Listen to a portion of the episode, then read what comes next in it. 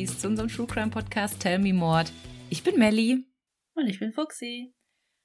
Wir starten eine neue Staffel.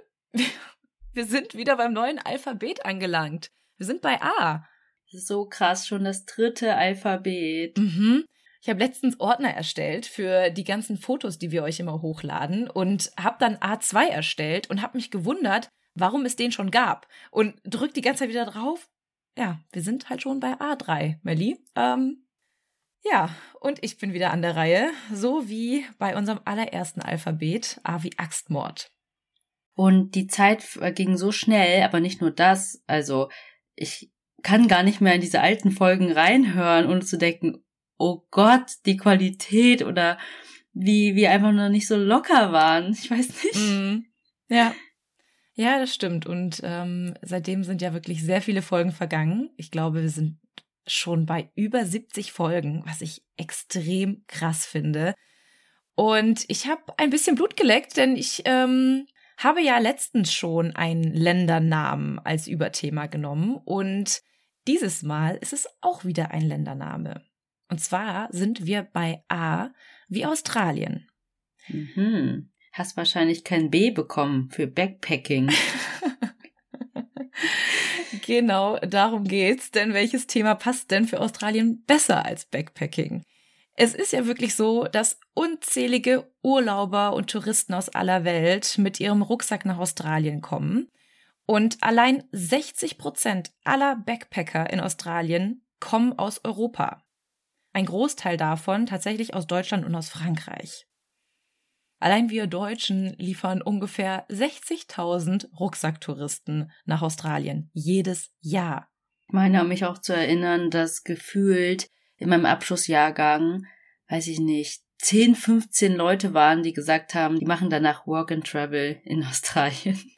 Ja, du auch, ne? Ja, regelmäßige Hörer und Hörerinnen da draußen wissen das vielleicht. Ähm, ich war auch nach meinem Abitur in Australien, auch zum Work and Traveln. Aber ich habe ja auch einen Großteil meiner Familie dort und das habe ich dann halt damit verbunden, die dort auch zu besuchen. Das war jetzt bei mir so, aber ganz viele aus meiner alten Klassenstufe sind dorthin und haben sich dann die Zeit dort mit Reisen durch das Land oder Arbeiten auf den lokalen Farmen die Zeit vertrieben. Denn es ist halt so, dass sich nicht nur die Tourismusbranche extrem freut über diese ganzen Backpacker, sondern auch die lokalen Farmer. Zum Beispiel braucht man Saisonarbeiter für die Bananenernte oder ja, auf der Farm fallen auch immer ganz viele Arbeiten an, die täglich zu erledigen sind.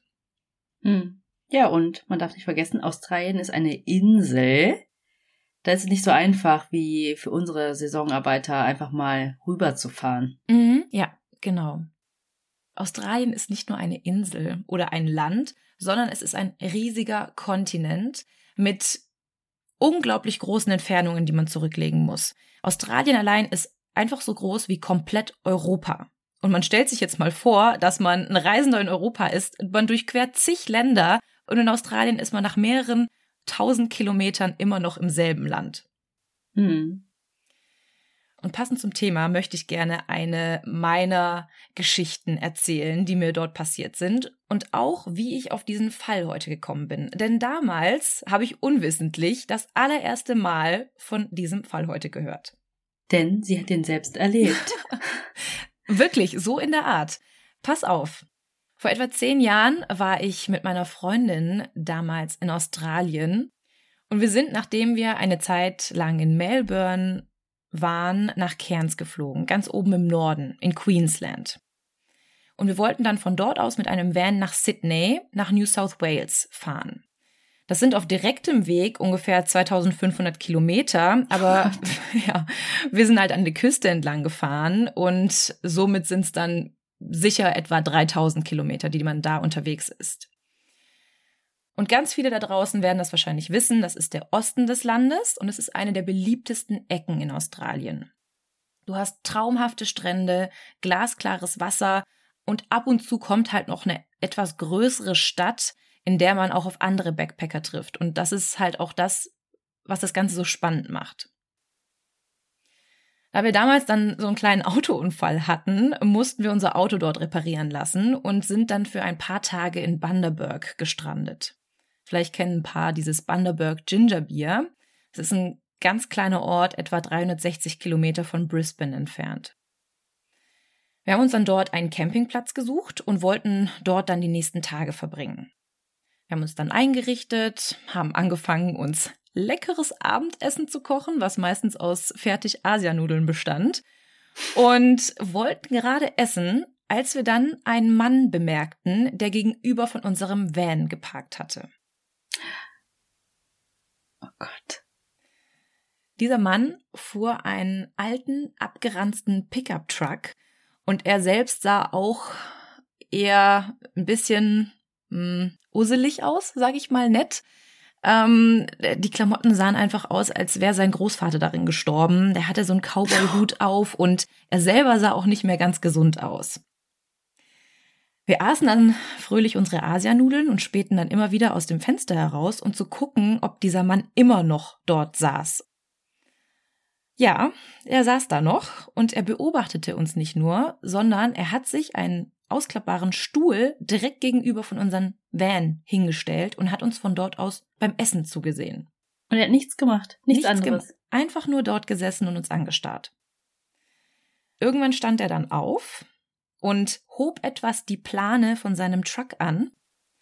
Und in diesem Moment konnten wir etwas sehen, was wir besser nicht sehen wollten, denn er hatte mehrere Jagdgewehre hinten auf seinem Truck liegen. Und ja, so wie du gerade guckst, wir haben uns auch total gegruselt. Wir fanden das alles super, super merkwürdig. Aber das Glück war, dass wir dort auf diesem Campingplatz nicht alleine waren, sondern noch andere Backpacker getroffen haben.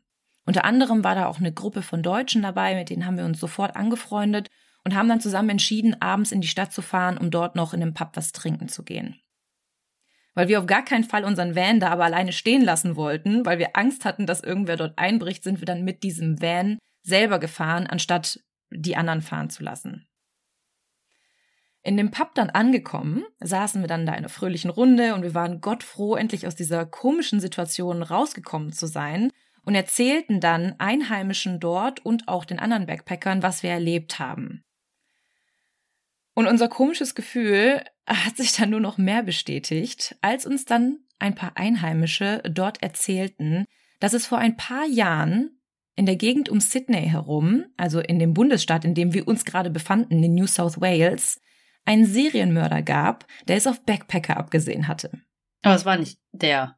Nein, das war nicht der. Aber das hat sehr gut gepasst zum ganzen Thema.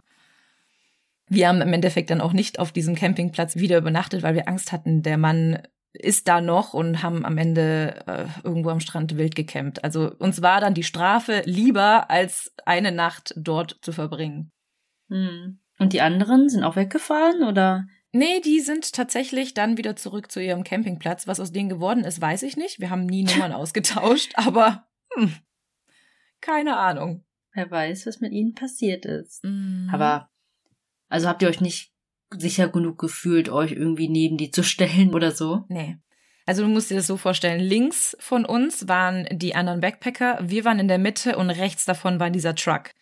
Mhm. Und äh, ich weiß es nicht. Also diese Situation war einfach so merkwürdig und er saß da wirklich über Stunden gegenüber von uns, dass wir gesagt haben, nee, können wir und wollen wir nicht schlafen.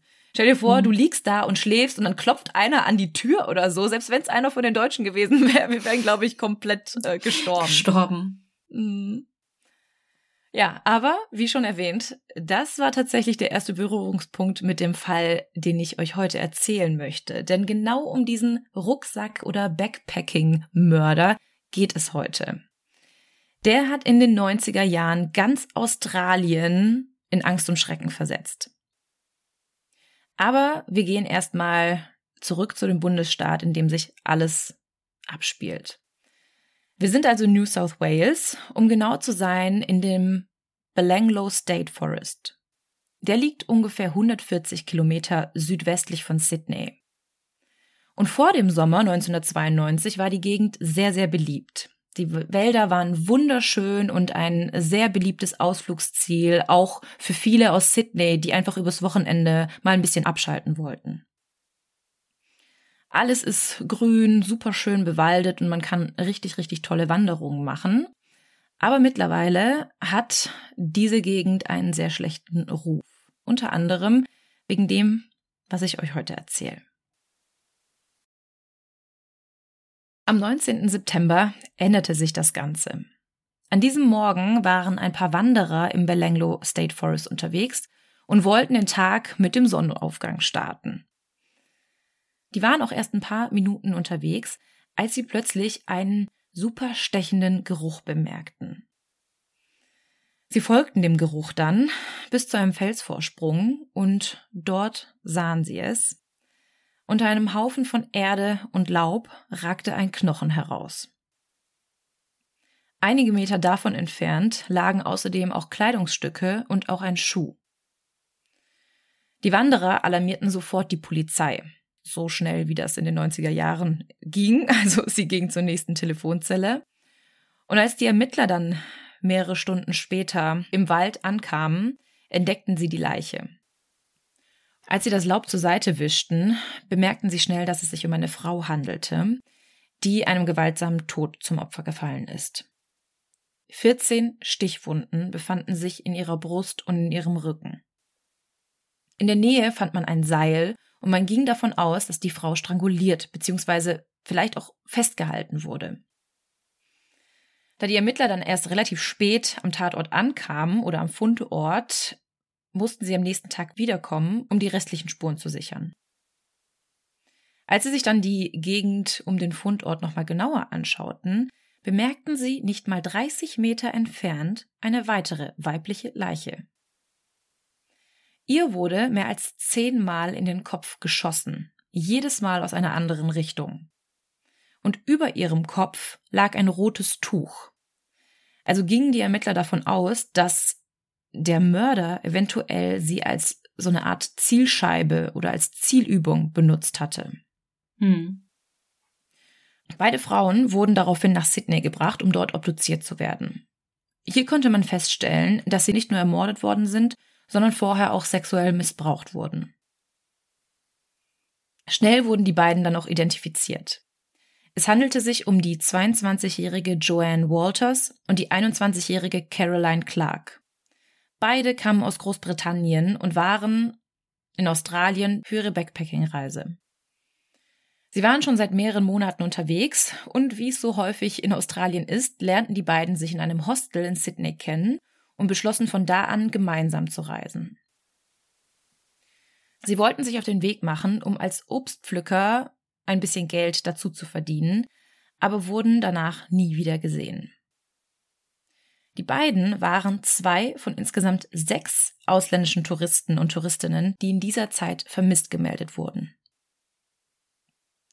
Und alle von ihnen waren Tramper gewesen. Und ich weiß nicht, wie oft wir in diesem Podcast schon über Trampen gewarnt haben. also man wusste damals auch über die Risiken, die Trampen mit sich bringt. Aber die Vorteile haben einfach die Gefahren so ein bisschen überschattet.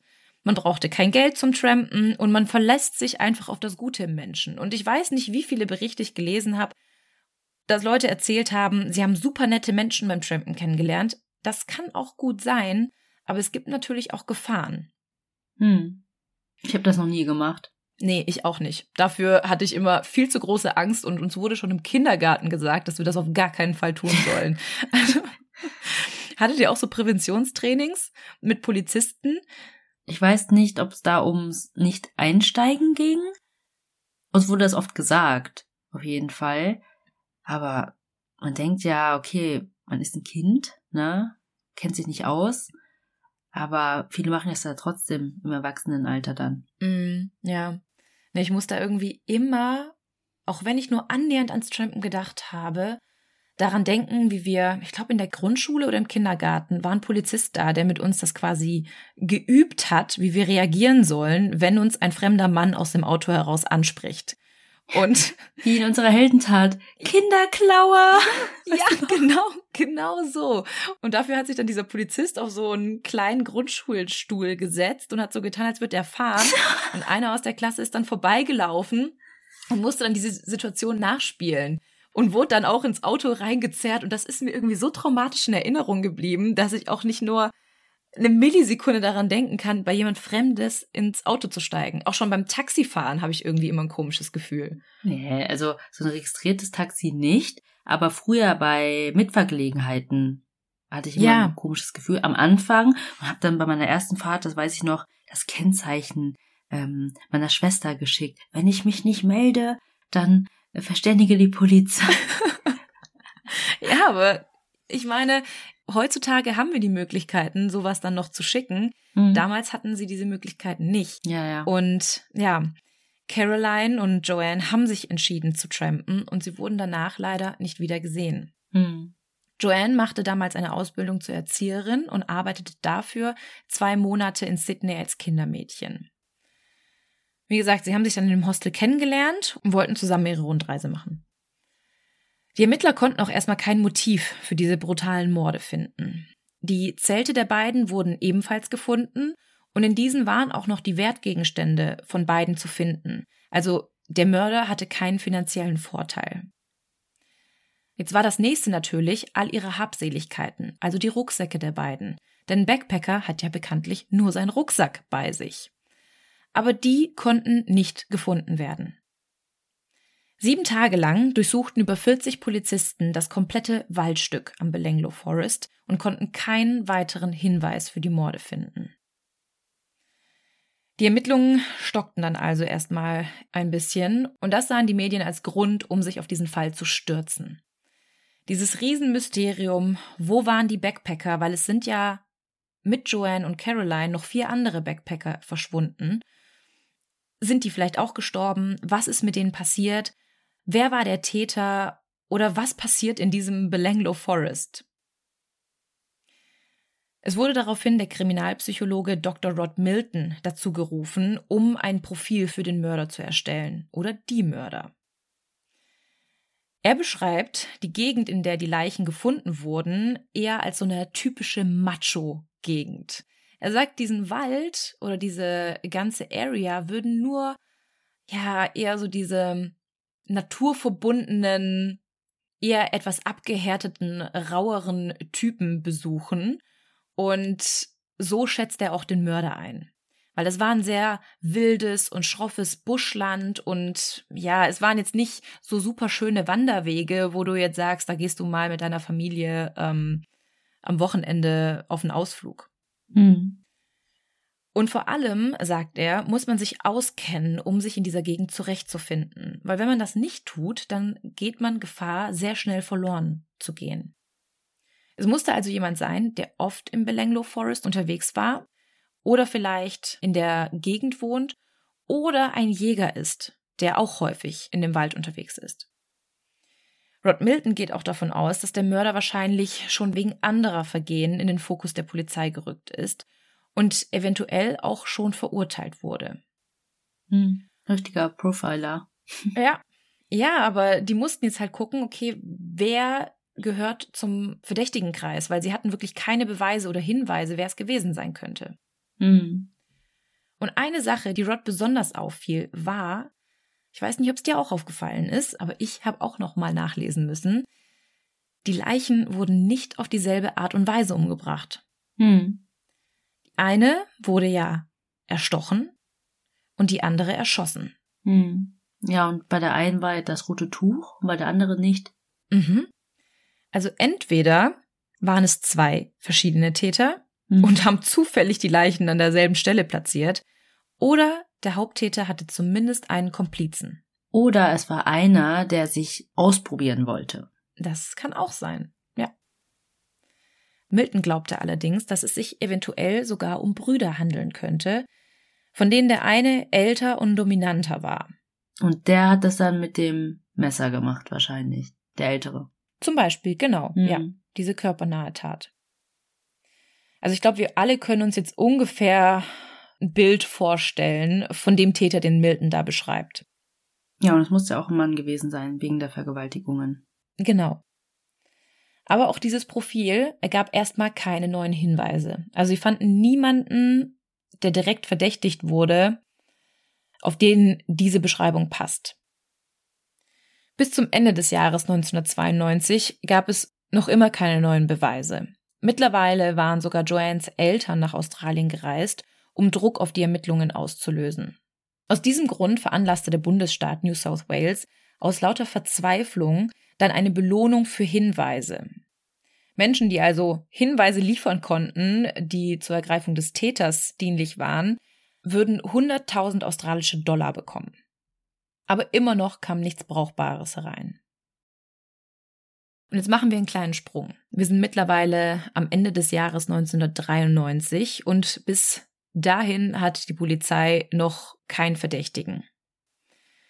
Bruce Prayer lebte an der Grenze zum Belenglo Forest und ihn ließ der Fall, seit er von den Leichen gehört hatte, nicht mehr los. Er selbst kannte sich sehr gut in der Gegend aus und streifte fast täglich durch die Wälder, um Feuerholz zu sammeln.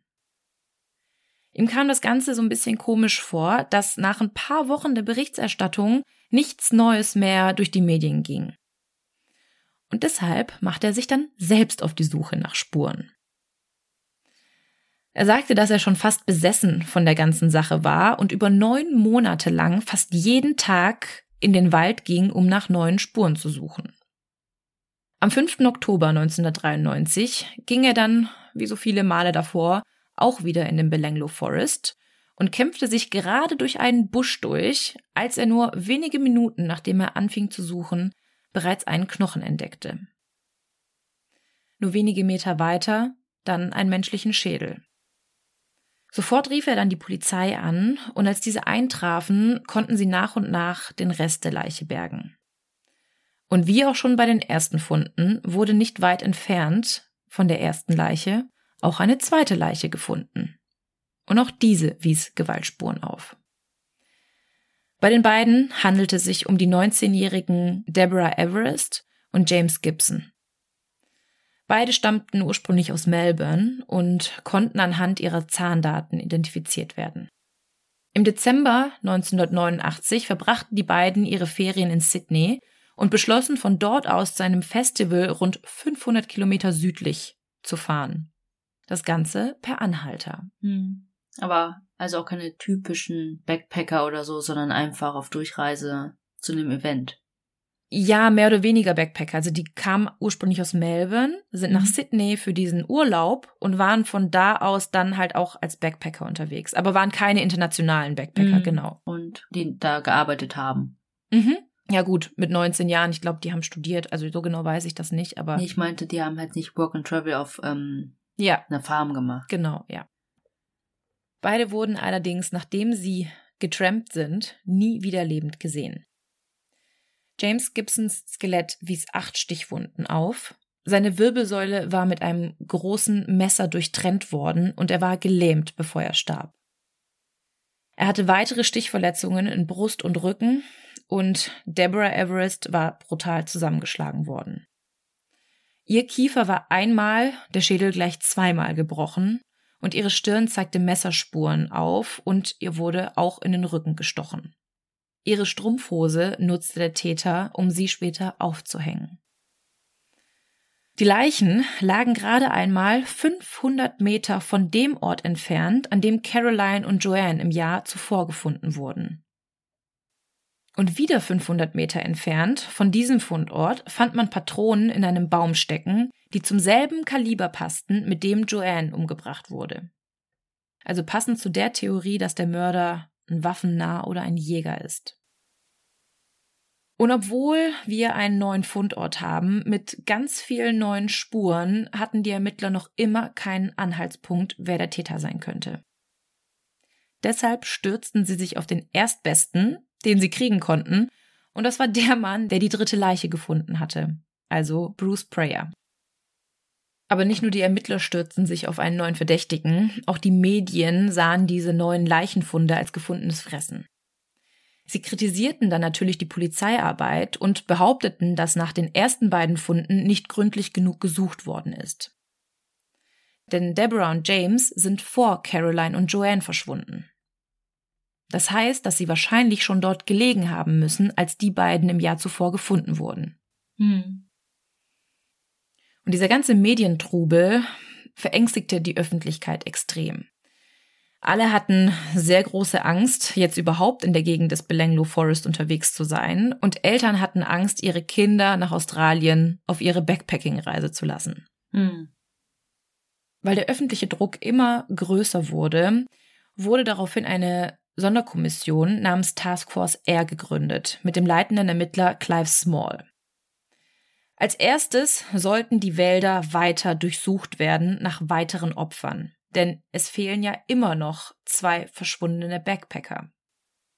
Und sie wollten halt auch so ein Medienfiasko verhindern, also dass es nicht wieder heißt, ihr habt die restlichen Leichen nicht gefunden. 500 hm, Meter weiter. Ja, genau. Also wurde jetzt eine groß angelegte Suche organisiert. Es sollten 80 Kilometer Waldwege abgesucht werden und von dort aus jeweils links und rechts mindestens 100 Meter in den Wald hinein. Und das Ganze sollte mehrere Wochen dauern.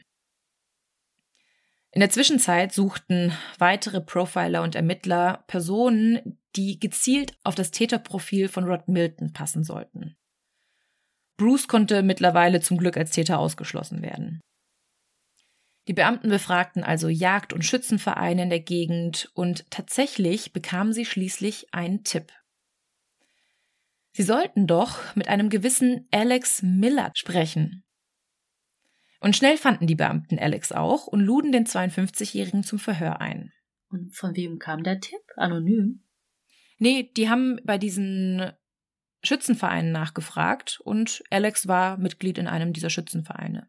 Und dann meinte jemand, äh, der ist merkwürdig, oder? Nee, die haben gesagt, dass er etwas Interessantes zu erzählen hätte. Als Alex dann zum Verhör geladen wird, freut dieser sich förmlich mit den Beamten zu sprechen, und zu deren Überraschung erzählte der auch ganz schön viel. Der behauptete nämlich, er habe die Mörder mit eigenen Augen gesehen. Im April 1992 soll er gleich zwei verdächtig wirkende Autos gesehen haben. Und er konnte sich noch genau an die Gesichter der Fahrer erinnern. Im ersten Wagen saßen seiner Aussage nach gleich vier männliche Teenager, von denen einer von ihnen ein Jagdgewehr trug, und auf dem Rücksitz soll eine gefesselte und geknebelte Frau gesessen haben. Im zweiten Wagen saßen ebenfalls drei jüngere Männer, und auch dort saß eine geknebelte und gefesselte Frau auf dem Rücksitz. Und obwohl das Ganze ganz schön merkwürdig ist, ging er trotzdem nicht zur Polizei. Und als er dann gefragt wurde, warum er denn nicht einfach zur Polizei ging und das Ganze erzählte, weil das ist ja ganz, ganz schön auffällig, meinte er nur, ja, er dachte, das wäre einfach, ja, ein bisschen Spaß und die Männer, die waren ja ungefähr Mitte, Anfang 20 und die haben bestimmt nur ein bisschen Spaß mit ihren Freundinnen und dass das Ganze einvernehmlich war. Weißt du, so ein bisschen, ja, so ein Spiel. Hm. Und in die Wälder gingen, um, ähm, ja, Sex zu haben. Als ihm dann Fotos von Caroline und Joanne gezeigt wurden, konnte er die beiden als die Frauen identifizieren, die er im Wagen gesehen hatte. Und er sagte auch, dass er die Autos mindestens schon zweimal zuvor gesehen hatte. Die Männer darin hatten immer Gewehre vom Typ Winchester und Ruger bei sich, also genau die Waffen, zu denen die gefundenen Patronen passen würden. Und er kennt sich halt aus, ne, mhm. mit den Marken. Genau, er ist ja im Schützenverein. Ja. Die Aussage von Alex wurde dann aufgenommen, aber mehr konnten die Ermittler jetzt erstmal nicht machen. Denn sie hatten keinen Kennzeichen, sie wussten nicht, wohin die Wagen unterwegs waren. Sie haben zwar eine Beschreibung von den Autos bekommen, aber auch das konnte ihnen nicht helfen. Aber er müsste ja die Täter gesehen haben, wenn er das Alter so einschätzen konnte. Mhm. Seiner Meinung nach konnte er sich genau daran erinnern. Und was er halt sagen konnte, war, dass die jünger waren, Mitte 20, mhm. dass sie dunkles Haar hatten und das war es dann aber auch. Hm, aber keine Gesichtszüge mhm. für ein Phantombild oder so. Nee. Ne? Aber komischerweise konnte er sich an die zwei Frauen auf dem Rücksitz erinnern. Ja, ist komisch. Mhm. aber du weißt ja. Wahrscheinlich mehr. Ja, die Spur führte die Ermittler jetzt erstmal aber nicht weiter. Bis sich dann eine Frau bei der Taskforce meldete. Sie sagte, dass Paul, der Arbeitskollege ihres Mannes, komische Andeutungen gemacht haben soll. Er soll eines Abends beim Feierabendbier zu ihrem Mann gesagt haben, ich weiß, wer die beiden Deutschen umgebracht hat. Aber es wurden zu diesem Zeitpunkt noch keine deutschen Leichen gefunden. Ich wollte gerade sagen. Mhm. Hä? Waren das nicht Engländer? Mhm, es waren Engländer und Australier bisher. Ja. Ja, genau. Es gibt allerdings ein verschwundenes Backpacking-Paar, das seit Januar 92 vermisst gemeldet wurde. Mhm. Anja Habschied und Gabor Neugebauer. Der Kollege dachte aber in diesem Moment sich erstmal nichts dabei. Die saßen in einem Pub, haben Bier getrunken und der Arbeitskollege ja, wollte sich vielleicht einfach nur wichtig machen und hat den Kommentar einfach abgetan. Hm. Bis die Leichen von Joanne und Caroline gefunden wurden. Da sagt er nämlich wieder etwas, was einem echten Schauer über den Rücken laufen lässt. Er sagte, da draußen liegen noch mehr Leichen. Sie haben sie nur noch nicht gefunden. Paul galt bei seinen Arbeitskollegen sowieso als sehr exzentrisch und einer von der harten Sorte. Und ein Markenzeichen von ihm war unter anderem, dass er sich sein Bart regelmäßig in unterschiedliche Formen rasierte. Mal hatte er Koteletten, dann war er getrimmt, dann hatte er irgendwie nur ein Backenbart oder auch verschiedene Schnurrbärte. Und jedes Mal sah er anders aus. Also seine Arbeitskollegen meinten dann auch regelmäßig zu ihm so, hey, wer bist du denn? Also so im Witz, sie wussten, wer er war, weil sie ihn kannten, aber wenn man ihn auf der Straße sehen würde, würde man ihn wahrscheinlich nicht wiedererkennen. Hm, was ein Bart so alles ausmachen kann. Mhm. Die Beamten fragten dann, wie Paul denn komplett hieß. Also wie war sein Nachname? Wo kam er her? Wer war er? Weil das waren ja wirklich schon sehr merkwürdige Kommentare. Sagte die Frau, dass er eigentlich nicht Paul heißt, sondern Richard Millard. Hä? Millard also genauso wie Alex Millard, also der Mann, der die Autos im Wald gesehen haben will. Ja, aber trotzdem, warum Paul? Hä? Der hat sich regelmäßig einfach einen anderen Namen gegeben, aber ist ein guter Punkt, merkt ihr das mal. Okay. Und Richard und Alex hatten nicht nur denselben Nachnamen, sie waren auch Brüder. Hm. Sie gingen den Ganzen dann ein bisschen auf die Spur und versuchten mehr über die Millards herauszufinden. Die Millards waren eine sehr, sehr große Familie mit 14 Kindern und galten in der ganzen Gemeinde als eingeschworene Gemeinschaft. Außerdem hatten sie einen ziemlich schlimmen Ruf. Richard ist der älteste von den zehn Brüdern und wuchs mit seinen Geschwistern in einem kleinen Haus südwestlich von Sydney auf etwa 100 Kilometer vom Belenglo State Forest entfernt. Die meisten der Jungen hatten schon sehr früh Bekanntschaft mit dem Gefängnis gemacht. Und wenn einer von ihnen erwischt wurde, nahm häufig Richard alles auf sich, sodass die anderen ungeschoren davon kamen. Hm. Müsste andersrum sein, oder? Eigentlich schon, aber er war halt auch so der Beschützer für die hm. jüngeren Geschwister. Und genau dieses Strafregister der ganzen Familie lässt die Ermittler hellhörig werden. Aber noch reicht das natürlich nicht, um die Brüder als Mordverdächtige zu behandeln. In der Zwischenzeit gingen aber weitere Hinweise bei der Taskforce Hotline ein. Eines Tages riefen zwei Anruferinnen an, um von ihrem Erlebnis zu berichten, welches sie im Jahr 1977 hatten. Beide wollten anonym bleiben. Im Alter von 18 wollten die beiden von Sydney aus nach Canberra trampen. Zwischen den beiden Städten liegen ungefähr 300 Kilometer und über drei Stunden Autofahrt.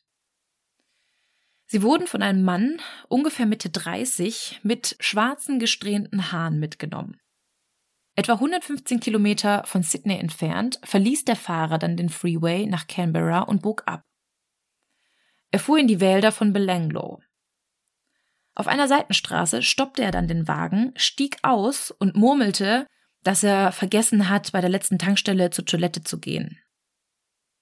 Er ging dann um den Wagen herum und öffnete die Tür von den Frauen und versuchte, eine der beiden herauszuzerren. Dabei schrie er, Okay, Mädels, wer von euch ist als erstes dran? Die Frauen konnten sich zum Glück befreien und rannten um ihr Leben und fanden ein Versteck unter ein paar Büschen und versuchten so leise wie möglich zu sein. Der Mann suchte währenddessen nach ihnen, und so mussten die beiden mehrere Stunden ausharren, bis sie endlich hörten, wie der Mann den Motor startete und wieder wegfuhr. Erst als sie dann ganz sicher waren, dass er nicht mehr zurückkommen würde, trauten sie sich endlich heraus und liefen bis zur nächsten Farm. Die Familie, die in der Farm lebte, ließ sie hinein und nachdem sie erfahren hatten, was passiert war, wollten sie natürlich die beiden zur nächsten Polizeistation bringen. Aber aus irgendeinem Grund lehnten die zwei ab. Es kann natürlich sein, dass sie das Ganze so schnell wie möglich vergessen wollten und einfach nur noch nach Hause wollten. Man weiß es nicht. Sie ließen sich auf jeden Fall dann nur zurück zur Hauptstraße fahren und trampten dann wieder Richtung Canberra. Mhm. Also, das war für mich auch so unfassbar, dass die dann wieder weitergetrampt sind, aber ja, vielleicht wollten sich das nicht richtig eingestehen, dass sie da einen Fehler gemacht haben oder keine Ahnung. Zumindest war dieser Angriff für die beiden so traumatisch gewesen, dass sie sich nach 20 Jahren noch genau daran erinnern konnten. natürlich. Unabhängig voneinander wurden ihnen dann eine Reihe von Fotos gezeigt und sie sollten angeben, welcher der Männer dem Angreifer ähnlich sieht. Und sie wählten zwei Bilder aus. Eines von Richard Millard und eines von einem weiteren Bruder, Ivan. Aber der gar nicht, ja, also gar nichts damit zu tun hat erstmal. Bisher haben wir noch nichts von Ivan gehört. Genau, ja. Ja. Aber es wurden ihnen quasi dann verschiedene Millard-Brüder vorgelegt und die haben die beiden ausgewählt. Mhm.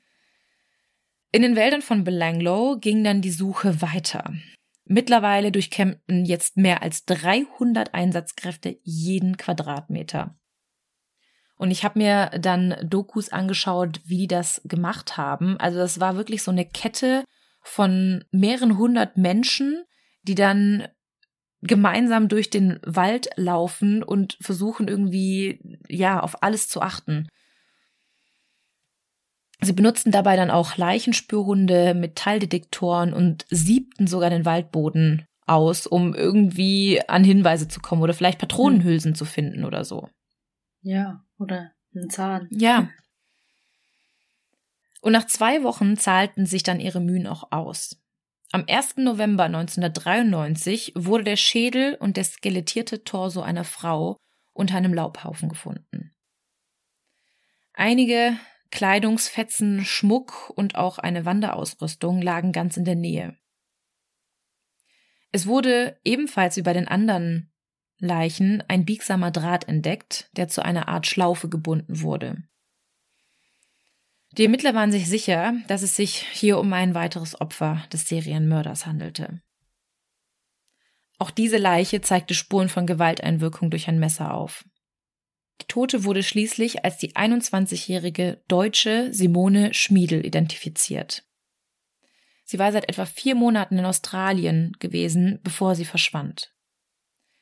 Zuletzt wurde sie in Sydney gesehen, wie sie in einen Bus stieg, der in den Vorort Liverpool fuhr. Von dort aus wollte sie weiter nach Melbourne trampen, wo sie ihre Mutter am Flughafen treffen sollte.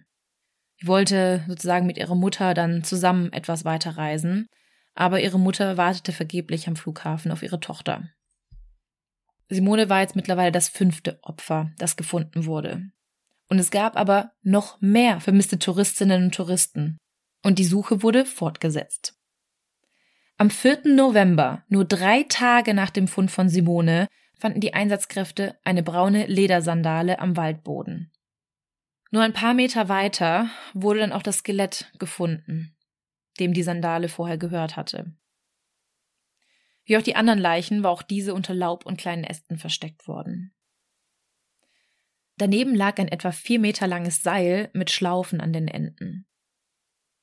Die Knochen an den Gelenken zeigten Spuren von Schürfwunden, also wurde das Opfer vorher auch gefesselt. Hm. Auf das Opfer wurde wieder mehrfach eingestochen und viele Knochen inklusive der Wirbelsäule waren gebrochen. Wie bei den anderen lagen Schmuck und Kleidungsreste in der Nähe.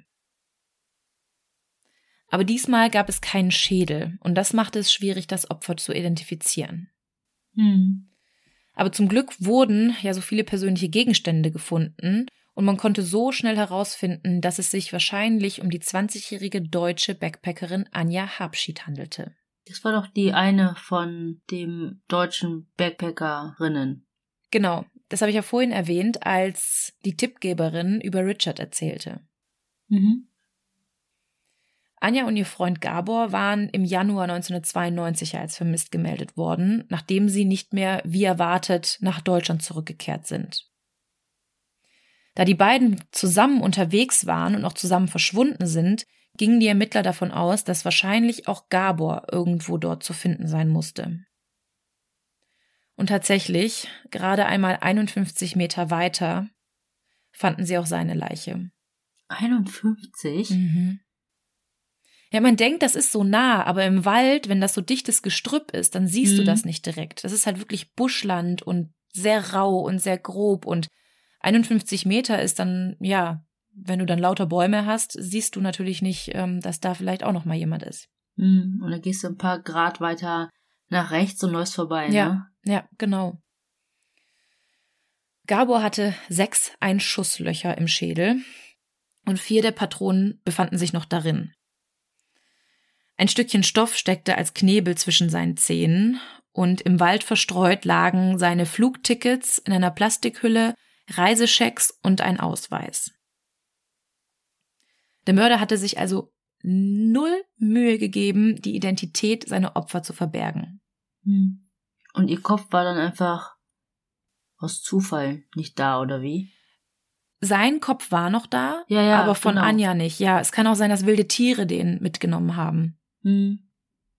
Der Tatort verriet auch den Ermittlern, wie grausam der Mörder gehandelt haben muss. Es wurden Kabelbinder, Isolierband mit Schlaufen an beiden Enden, eine Leine und ein langes Kabel gefunden. Hundeleine? Mhm, ja.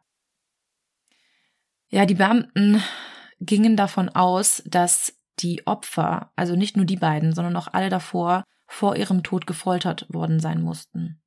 Hm, ja, hätte ich jetzt auch gesagt. Ja. Während die Spurensicherung im Belanglo Forest weiterging, meldete sich am 9. November eine Frau bei der Hotline der Taskforce. Also man merkt hier, diese Taskforce und auch diese Hotline und die Hilfe der Öffentlichkeit halfen hier wirklich enorm bei der Aufklärung der Morde. Hm. Und mit ihrem Anruf sollte sich auch alles ändern. Die Frau hieß Joanne Barry. Und sie rief an, um ein Erlebnis zu erzählen, welches sie vor vier Jahren gehabt hatte. Im Januar 1990 waren sie und ihre Schwester auf dem Hume Highway in Richtung Canberra unterwegs, als plötzlich ein junger Mann vor ihr auf die Straße rannte. Sie trat sofort auf die Bremse und bevor sie sich versah, war der Mann schon in ihren Van gestiegen. Aber nicht wie du denkst, jetzt, dass er irgendwas mit den Morden zu tun hat, sondern er sagte, dass ihn ein Mann mit einer Waffe bedroht und flehte sie an, so schnell wie möglich loszufahren. Aha. War das eine Masche? Ja, hör weiter zu. Paul, is it you? Joanne warf dann einen Blick auf die andere Straßenseite und dort sah sie einen Mann stehen neben einem Geländewagen, der eine Waffe in seiner Hand hielt. Er richtete die Waffe auf Joanne und in dem Moment, sagte sie, war sie wirklich wie vom Blitz getroffen. Sie wendete mit quietschenden Reifen auf der Straße und fuhr direkt zur nächsten Polizeistation. Ach, sie hat ihn nicht mitfahren lassen. Doch. Ach doch, Doch, doch. Okay. Der war im Wagen und die sind dann zusammen sofort zur Polizeistation gefahren. Okay, ja. Und dort erfuhr sie dann auch seinen Namen, denn, wie du gerade gesagt hast, er hieß tatsächlich Paul, allerdings nicht der Paul. Dieser Paul hieß Paul Onions und war ein britischer Tourist, der gerade auf einer Rundreise durch Australien war. Zwiebeln. Ja. In der Nähe von der Stadt Mittagong war er von einem Mann mit dickem Schnurrbart, der sich selber Bill nannte, mitgenommen worden. Als sie ungefähr eine Stunde gefahren waren, fuhr Bill rechts ran. Er holte ein Seil und eine Pistole aus dem Kofferraum und Paul bekam das zum Glück mit. Ihm gefror das Blut in den Adern und er wusste, er musste sofort fliehen. Er schaffte es auch, aus dem Wagen auszusteigen, rannte in den Gegenverkehr und fuchtelte mit den Armen in Richtung der Autos auf dem Highway, damit die bitte anhalten. Hm. Es wurden tatsächlich auch ein paar langsamer und sie schauten dann zu, wie Bill Paul mit der Pistole jagte, aber niemand hielt an. Als Bill dann den ersten Schuss abgab, war Paul so verzweifelt, dass er sich aus lauter Panik vor das nächstbeste Auto warf. Und das war zum Glück Joannes Wagen. Und bei der Polizei gab er auch genau das so zu Protokoll und die Beamten nahmen seine Anzeige auf. Er machte auch Angaben darüber, was in seinem Rucksack zu finden wäre, wenn der gefunden würde, weil der ist in dem Geländewagen des Mannes geblieben. Das Ganze wurde dann aufgenommen, abgeheftet und vergessen. Oder zumindest verschwunden. Aber diese Akte konnte nie gefunden werden. Als dann dann 1993 die Nachricht von den Mordopfern in den Wäldern von Belenglo die Runde machte, erinnerte sich Joanne an ihr Erlebnis mit Paul. Sie hatte ihn nämlich ganz in der Nähe dieser Wälder aufgelesen und dachte, dass es vielleicht einen Zusammenhang geben könnte. Und auch in Großbritannien, von wo ja die Opfer Joanne Walters und Caroline Clark herstammten, las nun ein paar Tage weniger auch Paul die Schlagzeilen. Auch er rief dann bei der Hotline an und bestätigte Joannes Aussage.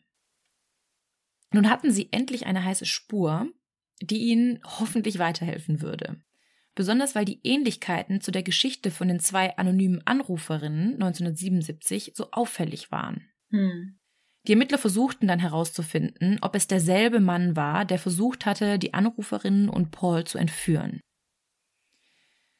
Die Sucharbeiten wurden währenddessen beendet und die australische Presse überschlug sich. Es wurden also gesamt sieben Leichen von sieben vermissten Backpackern und Backpackerinnen gefunden und das gab natürlich Stoff für zahllose reißerische Schlagzeilen. Und das wurde auch zu einem riesigen Desaster für die ganze Tourismusbranche. Also wie schon gesagt, immer weniger Rucksacktouristen wollten nach Australien gehen, einfach aus Angst, dass ihnen auch sowas passieren könnte. Verzweifelt versuchte dann der Bundesstaat New South Wales, diese ausgesetzte Belohnung von 100.000 auf 500.000 australische Dollar zu erhöhen. Weil umso länger sich die Ermittlungen zogen, desto mehr Gerüchte kamen im Zusammenhang mit den Morden auf. Es ist so, das, was ich euch jetzt erzählt habe, mit den ganzen Stichwunden, mit den Schusswunden, mit der ganzen Folterung, so viel weiß man, aber viele Ermittler sagen, dass das, was man der Öffentlichkeit gesagt hatte, noch weitaus weniger schlimm war, als wie es in Wirklichkeit passiert ist. Also es soll wohl noch viel grausamer gewesen sein und man hat der Öffentlichkeit quasi nur das Nötigste verraten. Aber genau das führte dazu, dass die Öffentlichkeit Gerüchte und Legenden um diese Morde spann. Ende November gab es dann schließlich einen weiteren Hinweis. Eine unbekannte Frau meldete sich bei der Hotline der Task Force und sie sagte, dass sie nicht genau weiß, ob die Polizei irgendwas mit ihren Informationen anfangen könnte, aber da gibt es diesen einen Mann. Er fuhr einen Geländewagen und besaß jede Menge Waffen. Und als sie den Namen des Mannes sagte, horchten die Ermittler auf. Willst du raten? Richard. Hm? Richard Millard. Nein. Millard war richtig. Alex. Auch nicht Alex. Ivan. Ivan, genau. Also weitere zehn Namen der 14 Geschwister. Ja, hätte sein können, aber genau, sie sagte Ivan und sie sagte auch noch ein wichtiges Detail. Denn genauso wie Richard sich manchmal Paul nannte, nannte sich Ivan manchmal Bill. Und Bill war ja auch der Name, der Paul Onions genannt wurde. Ja, der ihn gejagt hat. Genau, ja.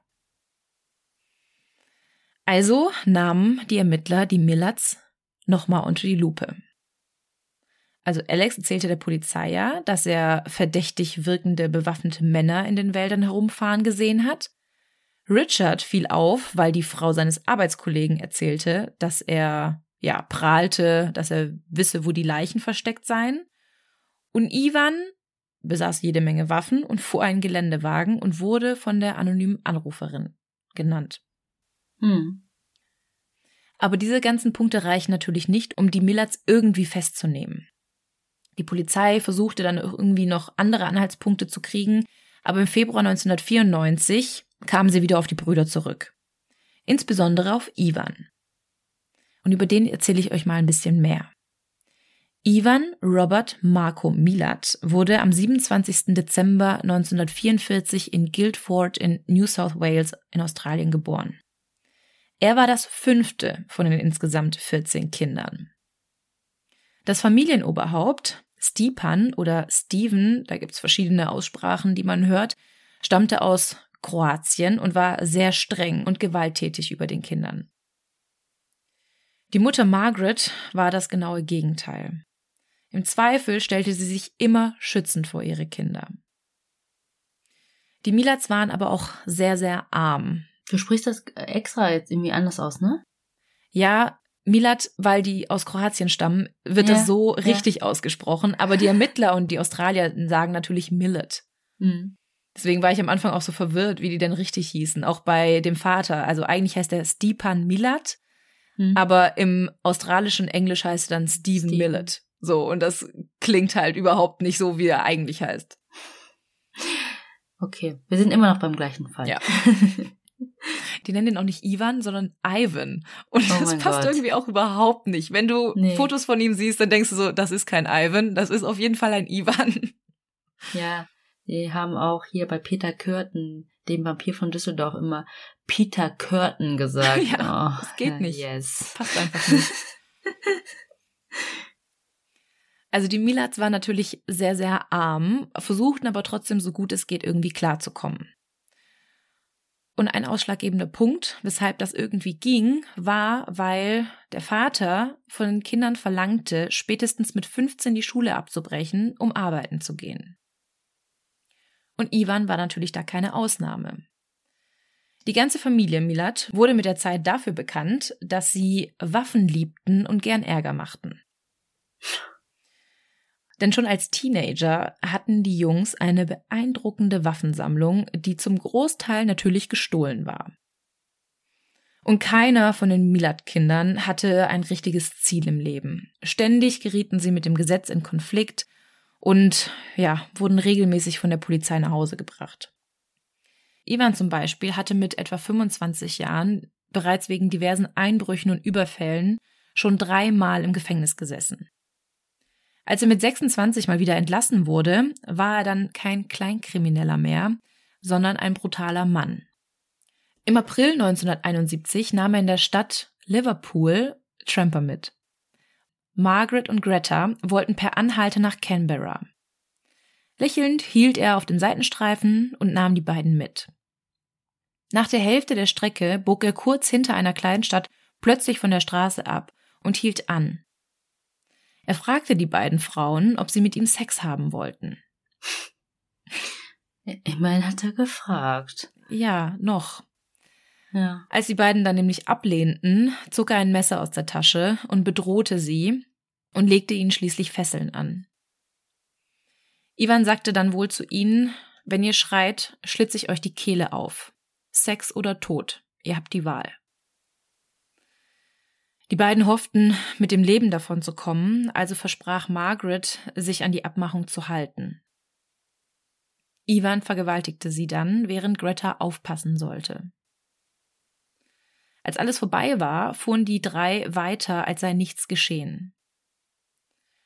Als er dann bei einer Tankstelle hielt, gelang es den beiden dann, auf sich aufmerksam zu machen, und mehrere Leute umringten das Fahrzeug und befreiten die beiden. Nach einer kurzen Verfolgungsjagd wurde er gefasst, festgenommen und wegen Vergewaltigung angezeigt.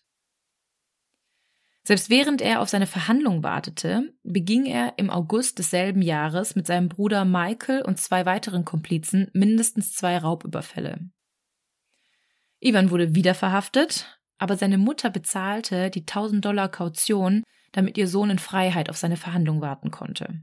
Dass er überhaupt auf Kaution nochmal freigekommen ist. Ja, das hat mich auch gewundert, vor allem, weil er ja, während er auf den anderen Prozess gewartet hat, ja, genau. auch andere Überfälle begangen hat. Also war nicht die schlauste Idee, denn bis zu einem Prozess kam es nicht. Ivan täuschte einen Selbstmord vor und flüchtete daraufhin nach Neuseeland und tauchte dort fünf Jahre lang unter. Alter. 1974 dachte er dann, dass vielleicht Gras über die Sache gewachsen ist und traute sich dann zurück nach Australien. Aber er wurde im April 74 dann wieder festgenommen und vor Gericht gestellt. Seine Komplizen wurden zu langen Haftstrafen verurteilt, aber er kam dank seines Star-Anwalts John Mars mit einem Freispruch davon. Hä, und wie konnte er den bezahlen? Das weiß ich leider auch nicht, aber ich glaube, die Millats, die hatten ja auf kriminellem Wege schon Geld, aber offiziell halt nicht. Hm. Und für ihn hätte das jetzt eigentlich auch die perfekte Gelegenheit sein können, diese ganze kriminelle Laufbahn an den Nagel zu hängen. Ich meine, er ist jetzt mit diversen Straftaten davongekommen. Und erstmal machte es auch den Anschein, als wäre es so. Im Herbst 1975 war er mittlerweile 30 Jahre alt und hatte einen Job als Lkw-Fahrer. Er lebte nach wie vor bei seinen Eltern und lernte durch einen Kollegen die 17-jährige Karen kennen. Karen war zu diesem Zeitpunkt schon in der sechsten Woche schwanger, als sie anfing überhaupt mit Ivan auszugehen. Also das Kind war nicht von ihm. Hm. Wann sie ihm von der Schwangerschaft erzählte, weiß man nicht, aber man weiß, dass Ivan bereits kurz nach ihrem ersten Date ihr gegenüber gewalttätig wurde. Die beiden waren gerade unterwegs, als er plötzlich anhielt, Karen aus dem Wagen zerrte und sie am Straßenrand vergewaltigte. Aber trotz dieses Vorfalls und trotz dieser Vergewaltigung blieb sie bei ihm. Mhm. Im Juli 1976 brachte Karen dann einen gesunden Jungen zur Welt und Ivan nahm auch gern die Vaterrolle an. Es kann auch sein, dass sie deshalb bei ihm geblieben ist, weil sie ihrem Sohn einfach einen Vater bieten wollte. Oder er dachte vielleicht, das ist sein Sohn? Nee, nee, das war ganz klar, dass es nicht sein Sohn ist. Das wusste er auch, das hat sie ihm auch gestanden am Anfang, aber ja. Er hat ihn trotzdem wie seinen eigenen Sohn angesehen. Er hat ihm oft Geschenke gekauft, er hat ihn auch als seinen Sohn bezeichnet. Aber ja, ein ganz so guter Vater war er trotzdem nicht. Karen zog mit ihrem Sohn dann zu Ivan und seinen ganzen Verwandten. Die wohnten alle noch in einem Haus. Und abgesehen von ein paar gewalttätigen Ausbrüchen schien Ivan auch erstmal sich irgendwie beruhigt zu haben. Er hatte einen Job, er hatte eine Familie, aber das Ganze hielt leider nicht lange an. In dieser Zeit muss es zu dem Vorfall gekommen sein, von dem die zwei anonymen Anruferinnen erzählten, die also auch per Anhalter mit jemandem mitgegangen sind, aber bevor es zu einer Vergewaltigung kommen konnte, haben die sich ja im Gebüsch versteckt. Hm. Im Jahr 1980 nahm Ivan dann einen Kredit auf und kaufte ein Haus für Karen, ihren kleinen Sohn und sich in einem Vorort der Kleinstadt Blackett. Und obwohl alles so scheint, als würde sich Ivan vielleicht ein bisschen zusammenreißen, berichtet Karen, dass er sie in dieser Zeit schlug und psychisch unter Druck setzte. Ein typischer Wochenendtrip der dreien sah auch so aus, dass Ivan mit Karen und ihrem Sohn in den Belanglo Forest fuhr und er einfach nur aus Spaß auf Kängurus und Rehe schoss. Anschließend schlitzte er den Tieren die Kehle auf. Vor dem kleinen Jungen. Ja, Karen und ihr Sohn mussten alles mit ansehen. Sie erzählte auch später, dass er häufig Dinge nach ihr warf, wenn er meinte, sie hätte nicht richtig sauber gemacht oder er wütend wurde, wenn sie sich nur mit Bekannten oder Nachbarn unterhielt und diese Eifersucht wurde auch immer, immer schlimmer. Er rief auch oft an, wenn er gerade unterwegs war, um zu kontrollieren, ob Karen noch zu Hause war oder ob sie sich unerlaubt aus dem Haus geschlichen hatte. Es gibt auch einen Vorfall bei einem Familientreffen. Da geriet Ivan in einen Streit mit Karens betrunkenem Bruder, den er daraufhin mit einem Stuhl verprügelte. Als Karen dann Ivan vor versammelter Mannschaft anschrie, packte er sie, zerrte sie nach draußen und hielt ihr eine Waffe an den Kopf. Und er sagte, wenn sie sowas jemals wieder tun würde, würde er abdrücken. Und noch eine weitere Geschichte, die Karen erzählte. Als die beiden eines Tages zusammen im Auto unterwegs waren, sahen sie eine Anhalterin am Straßenrand. Als Ivan sie sah, fragte er, was wohl mit einer solchen Tramperin passieren würde. Bevor Karen irgendwas sagen konnte, sagte Ivan, dass sie vergewaltigt und ermordet werden würde. Er erzählte ihr außerdem, dass er schon mal jemanden umgebracht habe und die Leiche im Wald verscharrt hätte.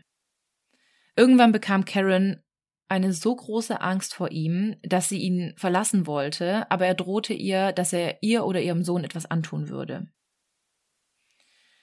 Schließlich, Anfang 1987, konnte Karen nicht mehr, als Ivan während eines Streits ein Glas nach ihr warf, das aber nur knapp ihren elfjährigen Sohn verfehlte. Von da an war es ihr dann zu viel, sie zog aus, aber Ivan verkraftete die Trennung nicht und belästigte sie immer und immer wieder, rief die Schwiegermutter per Telefon an, wollte wissen, wo Karen war, aber die sagte nichts. Nur kurze Zeit später legte aber jemand im Haus von Karens Mutter Feuer. Er lebte zwar ganz in der Nähe der Mutter, aber er bestritt, etwas damit zu tun gehabt zu haben. Im Oktober 1989 wurden die beiden dann offiziell geschieden und sein Ego war jetzt ziemlich angekratzt. Jetzt, wo er sie nicht mehr terrorisieren konnte, musste er einen Weg finden, seiner Wut anders freien Lauf zu lassen. Nur ein paar Monate nach der Scheidung, im Dezember 1989, ging dann die Serie mit den verschwundenen AnhalterInnen los. Im Dezember verschwanden die 19-jährigen Deborah Everest und James Gibson. Es wird vermutet, dass Ivan die beiden in der Nähe der Stadt Liverpool mitgenommen hatte und so vorgegangen ist wie bei den Überlebenden seiner Taten. Er hat die beiden wahrscheinlich mit einer Waffe bedroht und gesagt, dass er sie gehen lassen würde, wenn Deborah mit ihm Sex hätte. Daraufhin muss er die beiden gefesselt haben und mit ihnen in die Wälder gefahren sein. Am 25. Januar 1990 schlug er dann wieder zu. Er lernte vor einem kleinen Laden in Mittegong den britischen Touristen Paul Onions kennen. Und ihm bot er an, ihn in seinem Truck mitzunehmen. Und wie wir wissen, willigte Paul ja ein. Hm. Sein nächstes Opfer war die 21-jährige Simone Schmiede aus dem deutschen Regensburg.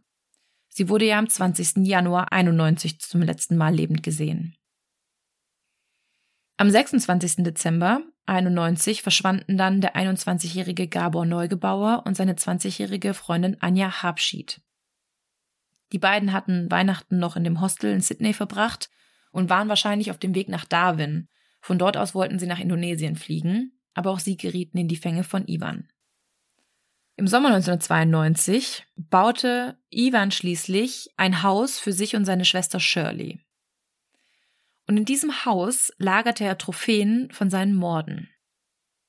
Es fanden sich Rucksäcke, Kleidungsstücke und Schlafsäcke. Teilweise verschenkte er auch die Habseligkeiten an seine Familienmitglieder. Und die sollen keine Ahnung gehabt haben, wem die Sachen gehörten. Während Ivan sein Leben einfach so weiterlebte, kamen die Eltern von Gabor Neugebauer sogar nach Australien, um nach ihrem Sohn zu suchen.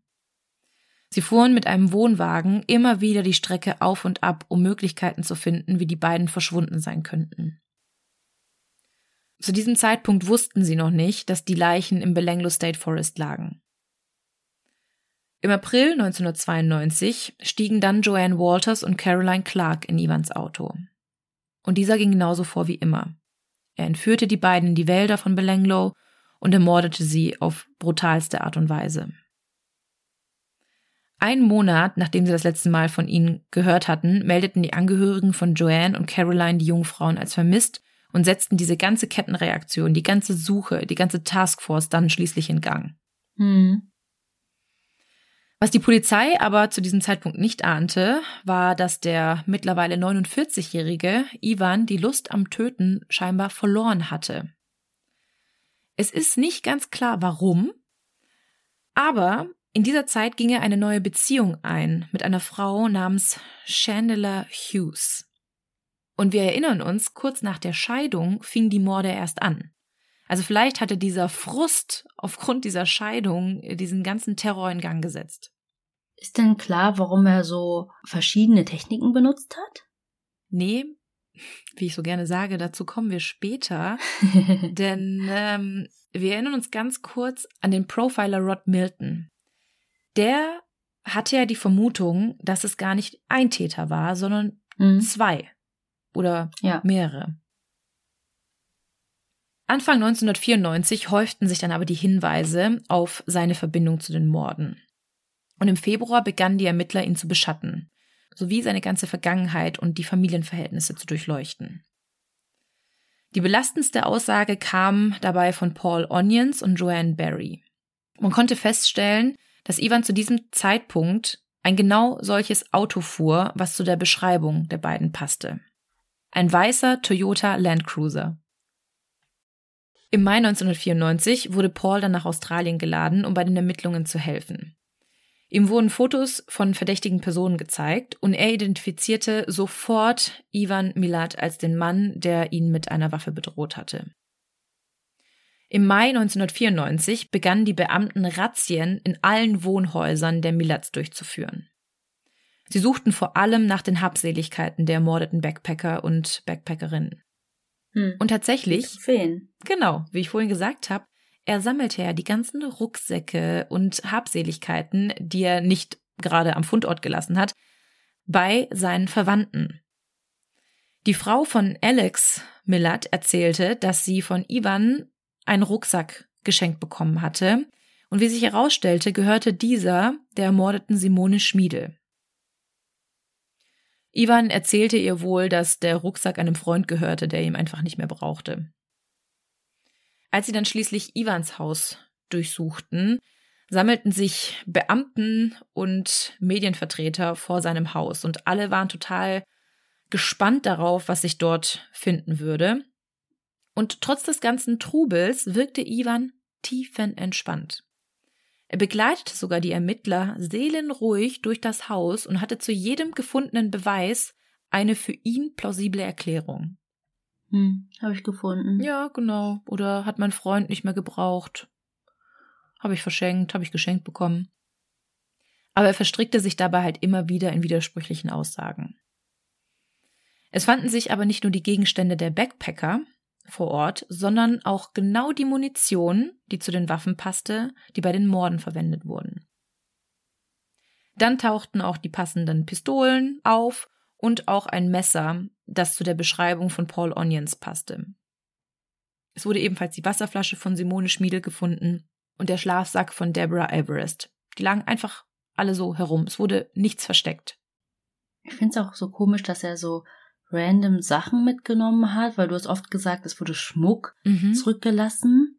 Und das wäre doch viel besser zum Verschenken gewesen. Absolut. Und wäre vielleicht auch nicht so nachverfolgbar gewesen. Vielleicht irgendeine Silberkette oder so. Ja, gut, kann man überall kaufen. Aber so ein Rucksack, der Ja.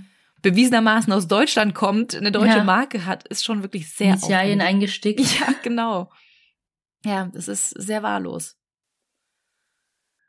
Weil sich die Beweise halt immer mehr häuften, wurde Ivan dann schließlich festgenommen und kurz darauf wegen der Entführung von Paul Onions und wegen Mord in sieben Fällen angeklagt. Die Hausdurchsuchungen bei ihm und seiner Familie dauerten weitere acht Tage an und danach hatten die Beamten über 800 Beweisstücke gefunden. Aber er wurde alleine angeklagt, ne? Ja.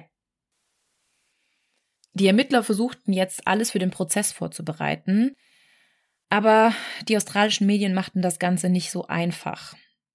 Es erschienen immer mehr Titelgeschichten, die die ganze Gerichtsverhandlung ernsthaft in Gefahr brachten, denn das beeinflusste natürlich die öffentliche Meinung zu dem Fall.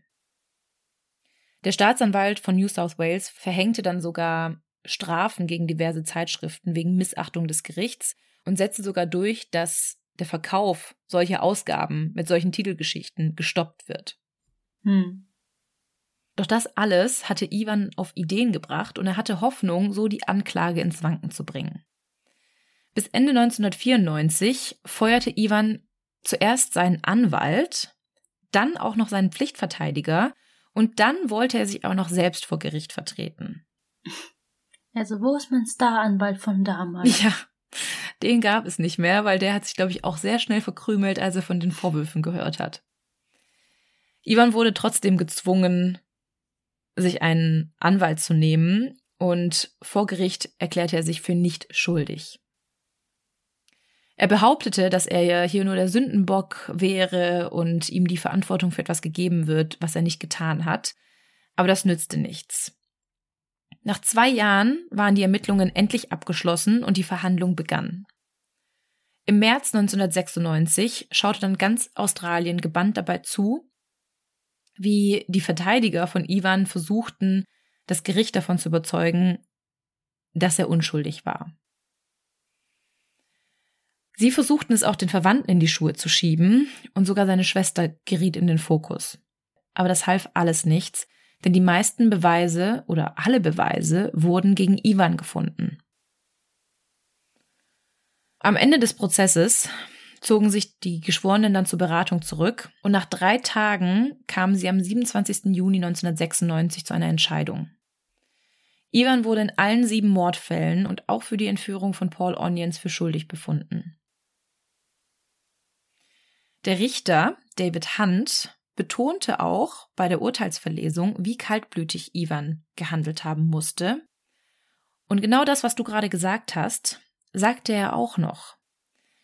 Nämlich zur Überraschung von allen meinte er, dass er trotzdem denkt, obwohl Ivan jetzt hier alleine vor Gericht steht, dass er nicht allein gehandelt hat.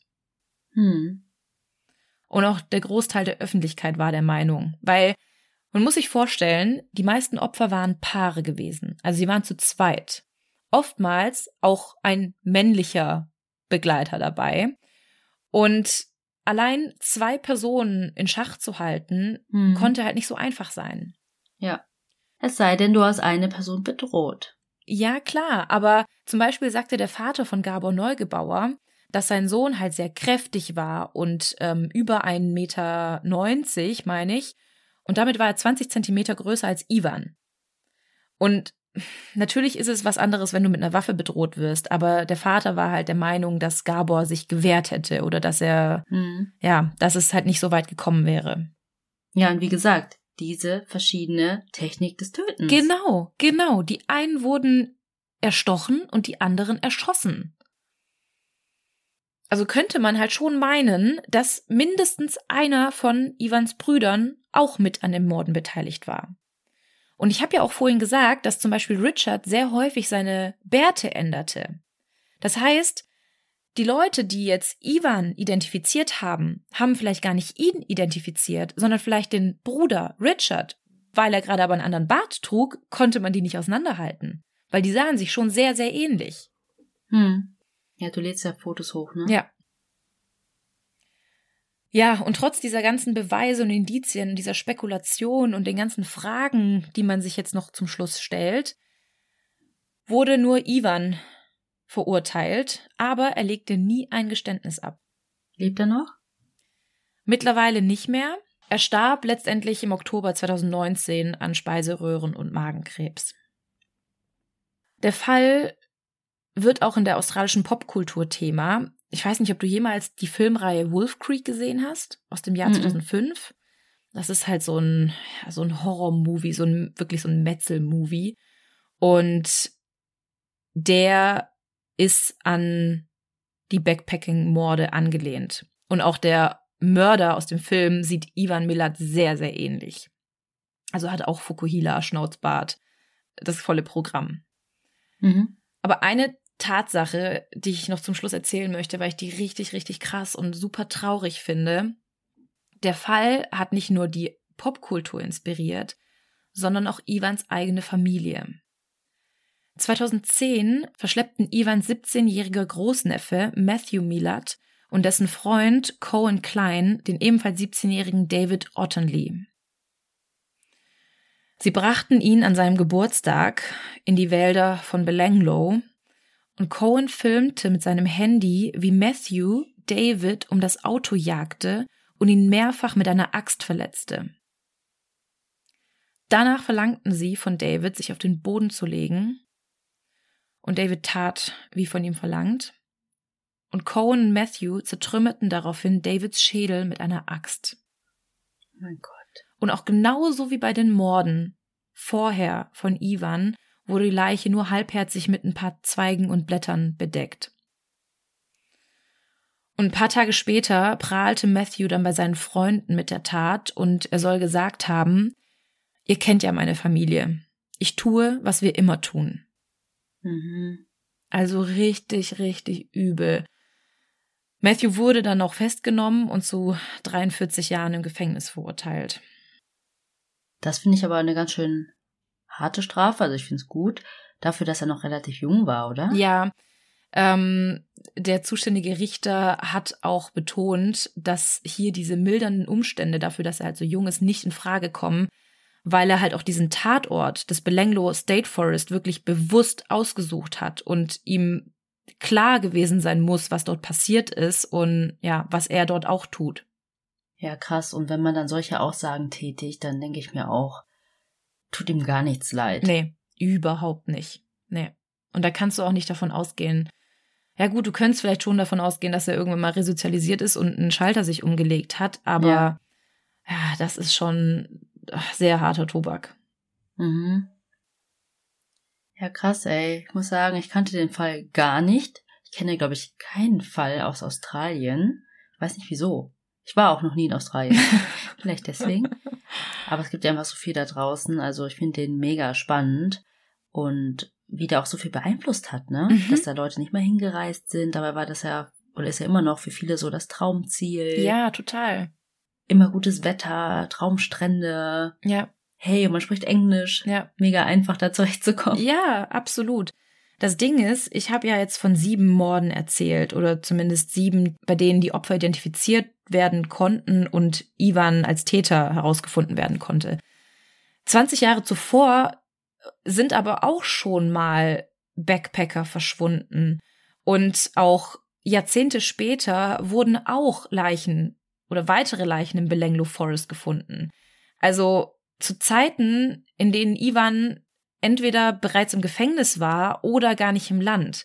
Und alle haben aber so einen ähnlichen Modus operandi gehabt. Alle sind irgendwie ähnlich zu Tode gekommen. Und deswegen, also ich bin zum Schluss einfach, ja, er wurde verurteilt, aber es kann einfach sein, dass halt eine Mörderfamilie da draußen rumläuft. Also gerade auch, weil dieser Neffe dann noch gesagt hat, ja, wir tun, was wir immer tun. Was tut mhm. ihr denn immer? Und wer? Nur Ivan oder wer tut das noch?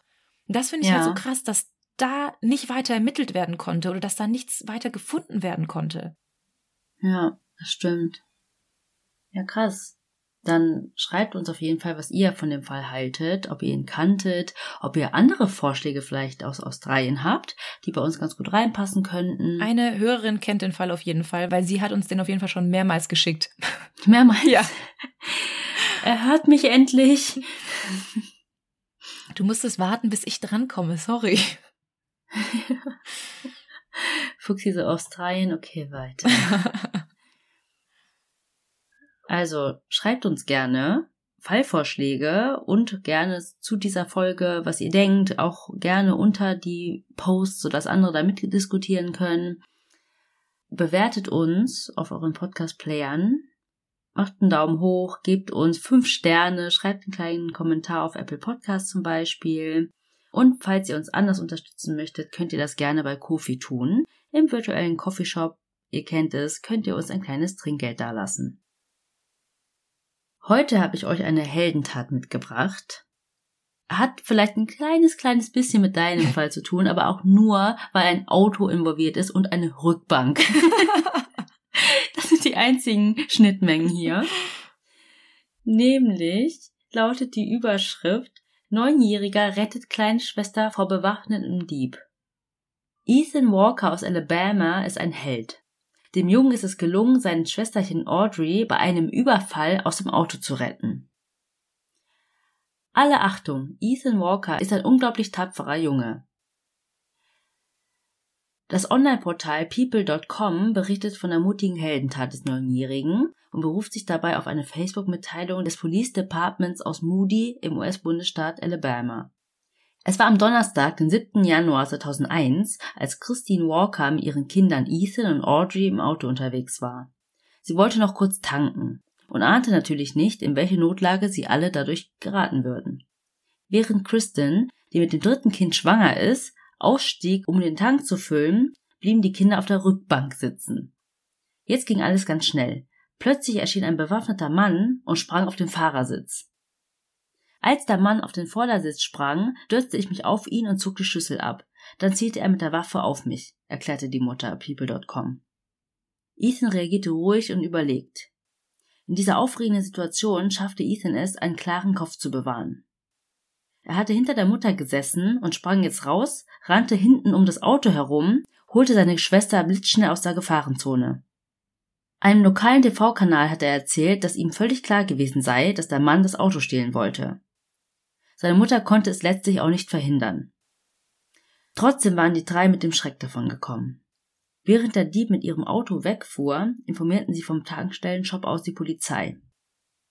Kristen ist unglaublich froh über die Geistesgegenwart ihres Großen. Ich bin so stolz auf ihn, dass er unsere Familie beschützt hat, betonte sie. Wir sind keine Opfer. Sie haben vielleicht unser Auto genommen, aber wir haben ihnen nicht erlaubt, uns etwas anderes wegzunehmen. Unsere Geschichte handelt von Hoffnung und Selbstbewusstsein in einer dunklen Welt. Auch Ethans Vater Brian ist heilfroh über den guten Ausgang und er lobt den Sohn für seine beherzte Aktion. Für die Diebe, es war noch ein zweiter Mann beteiligt, endete die Sache ohnehin schlecht. Beamten des Rankin County war es nach einer kurzen Fahrzeugverfolgung gelungen, die beiden Täter zu stellen. Es waren zwei 18 und 23 Jahre alte Männer aus Jackson im US-Bundesstaat Mississippi, denen nun bewaffneter Raub und Fahrzeugdiebstahl vorgeworfen werden. Ich liebe Heldentaten, bei denen Kinder involviert sind und Kinder die Helden sind. Natürlich. Mhm. Voll süß. Schön. Und wie abgeklärt, so mit neun. Ja. Ja. Ich wäre nicht so gewesen. Ich hätte angefangen zu heulen. also, schickt uns gerne eine Heldentat zu, wenn ihr davon gelesen habt, involviert wart, entweder als Retter oder als Geretteter oder Gerettete. Schreibt uns gerne und vielleicht schafft eure Story es hier in den Podcast. Dann hören wir uns nächste Woche wieder mit meinem B-Fall.